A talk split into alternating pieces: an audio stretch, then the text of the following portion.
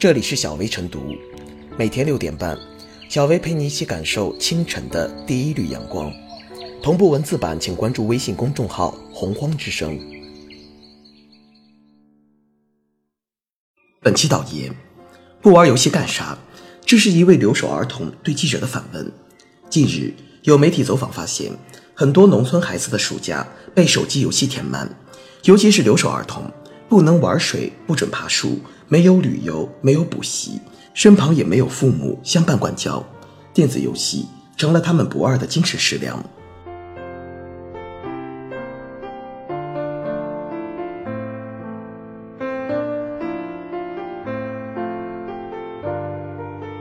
警惕手机游戏毁掉农村孩子，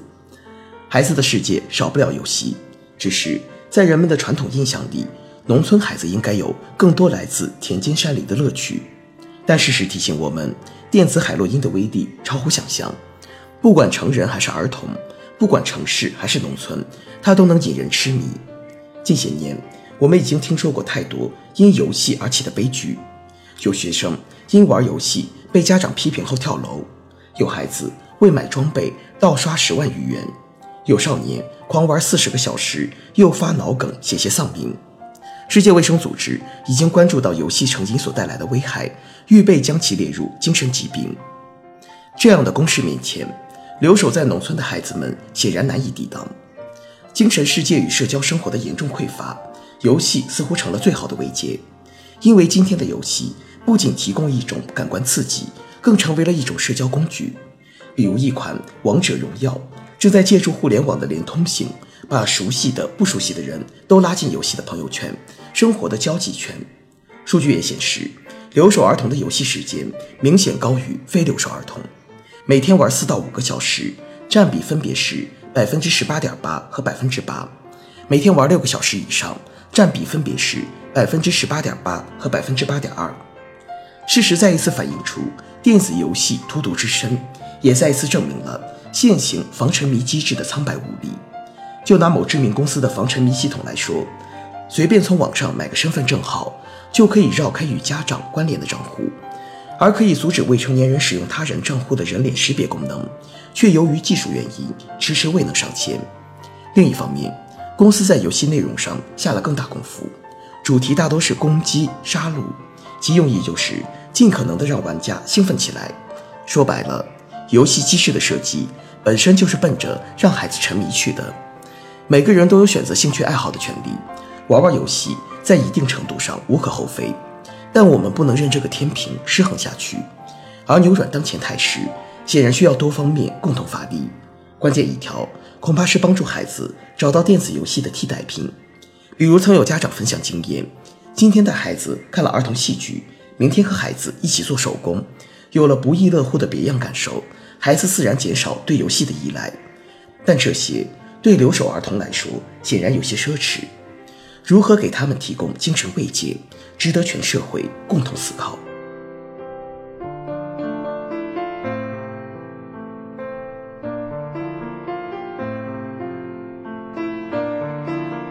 拯救可能被手机游戏废掉的孩子们。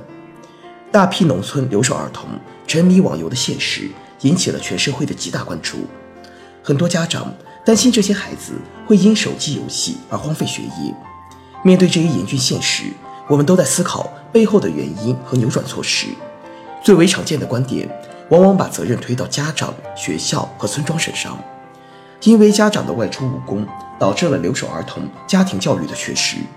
学校素质教育的欠缺，导致了校园文化活动的匮乏和教师授课方式的单调；村庄活力的式微，导致了留守儿童假期社区集体活动的缺乏。诚然，上述诸方面的确给农村留守儿童沉迷网络游戏提供了条件，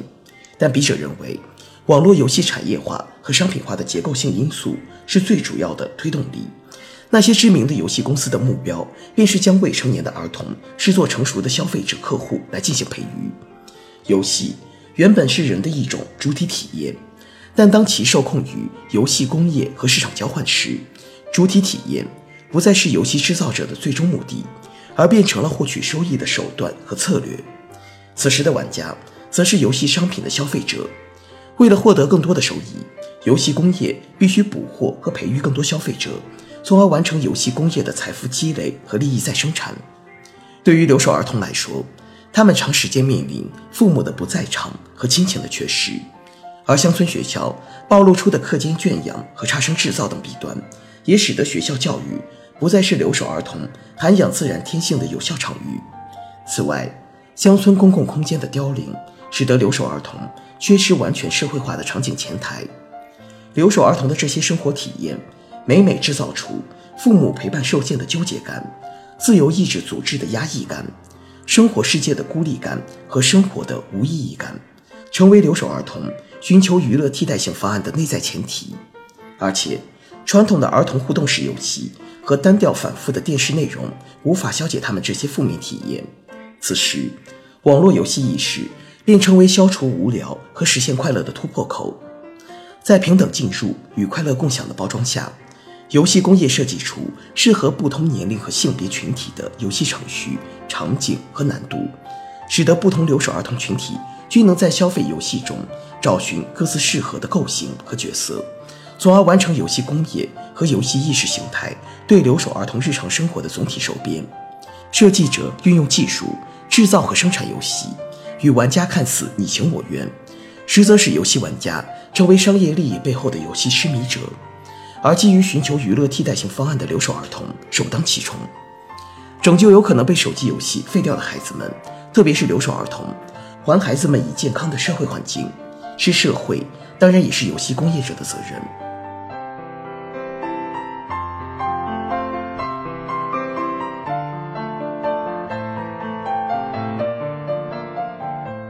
最后是小薇复言，沉迷游戏已经被世界卫生组织列为成瘾性精神类疾病。在留守现象较为严重的农村地区，很多孩子俨然将手机当做了电子玩伴。可怕的是，在打工经济和村庄空心化的背景下，农村家长或者不在孩子身边，或者因受教育水平等因素制约，并没有真正的意识到孩子沉迷于手机游戏的危害。如今的这些乡村游戏少年，在一二十年后将成长为青年、壮年，成为社会这一机体上重要的部分。他们是如何成长，是哪般模样，也将影响着未来城乡、社会、国家的 DNA。而要让他们在昂扬向上的年纪奋发图强，而非沉醉于网络游戏的幻境，就需要把关怀农村留守少年精神世界的问题摆到更优先级上，想办法在他们父母缺席的情况下。用更优质的内容填补他们的精神世界与社交生活，这需要政府、企业、社会、教育者共同努力，多方合力治愈孩子们内心的空虚，让他们免于被各种诱惑废掉。